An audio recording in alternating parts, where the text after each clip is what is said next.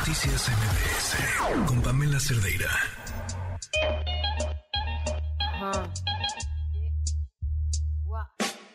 Quisiera tener cosas dulces que escribir, pero tengo que decidir y me decido por la rabia. Cinco mujeres hoy han sido asesinadas. Ya estamos de regreso y ahora te invito a que escuchemos juntos la participación de mi compañera Yoali Reséndiz. Escuchemos lo que nos preparó. O le entras o te mueres.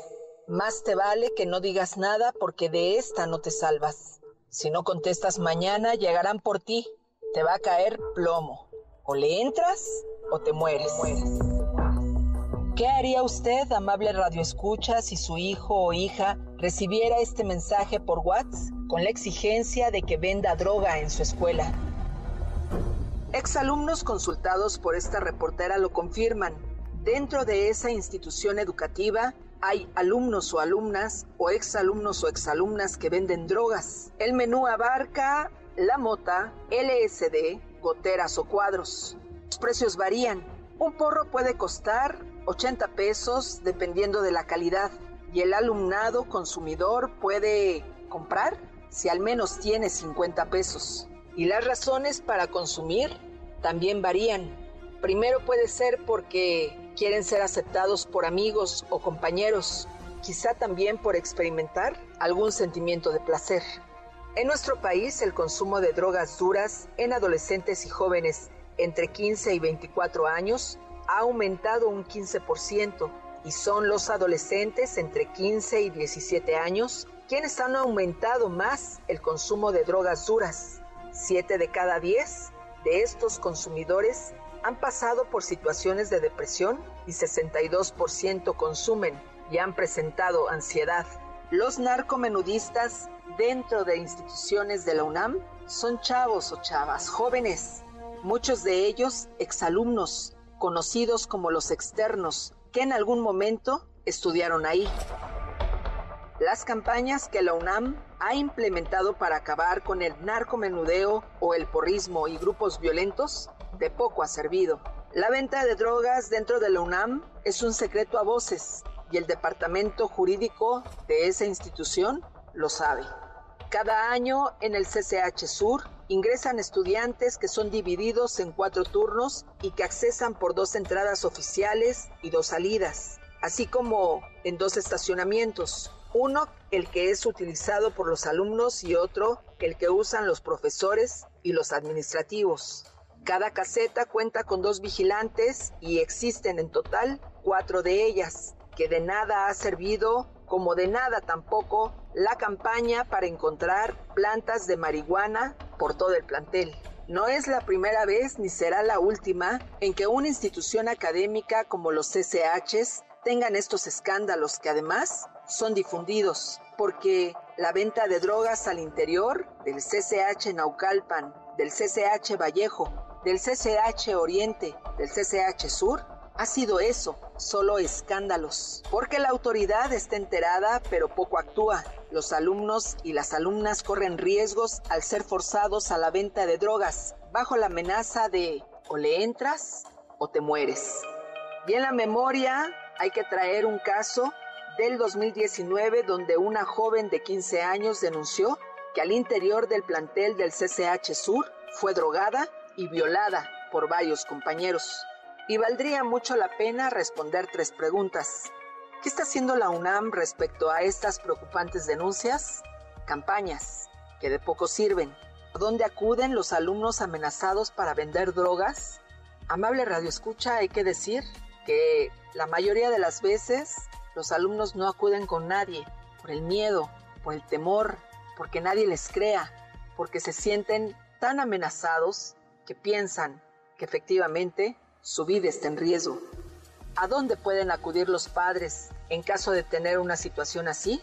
Al Departamento Jurídico de la UNAM y exigir una sanción ejemplar y también que se actúe con el protocolo dentro de la UNAM para que esta situación no se repita y que además el alumnado cuente con la seguridad que merece. Hemos escuchado a lo largo de muchos años lo que los expertos recomiendan cuando un hijo o una hija consume drogas. Los expertos recomiendan que los padres Deben acercarse a conocer a los amigos de sus hijos, motivarlos a que tengan amistades positivas, hacer un paréntesis en las actividades y tener el tiempo de escucharlos. Y claro, algo básico es fortalecer su autoestima. Sí, aquí la institución educativa como el CCH Sur está enfrentando un problema, la venta de droga al interior de esta escuela, pero también el problema es de los padres. Soy Joali Restendis y si tienes una denuncia, escríbeme a periodismo a toda prueba o sígueme en mis redes sociales, en Twitter o en Facebook como arroba Joali Restendis.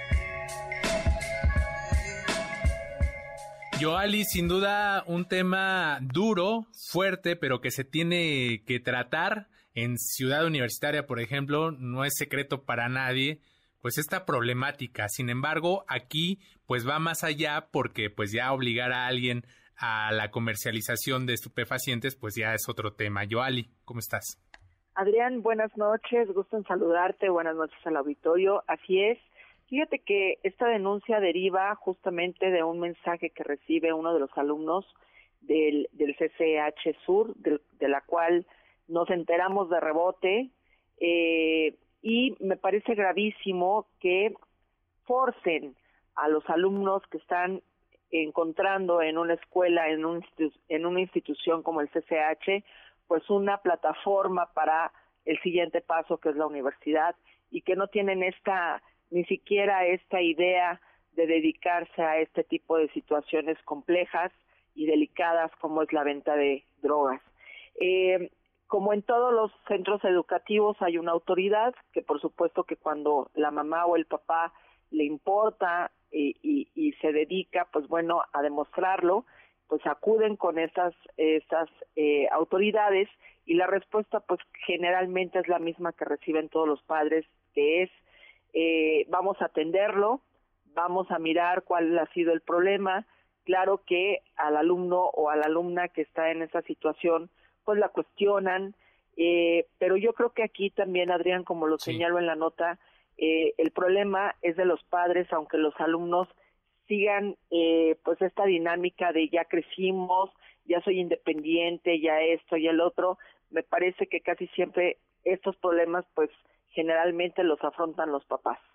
Hay que estar vigilando a los hijos, la comunicación es importante y me parece que más que una nota de denuncia, porque ya se ha hablado mucho de este tipo de situaciones en el CCH, ahora en el CCH Sur y en los diferentes planteles, sí me parece que aquí los padres tienen una gran labor, que es mirar lo que hacen sus hijos, escucharlos y sobre todo fortalecer esa comunicación desde casa.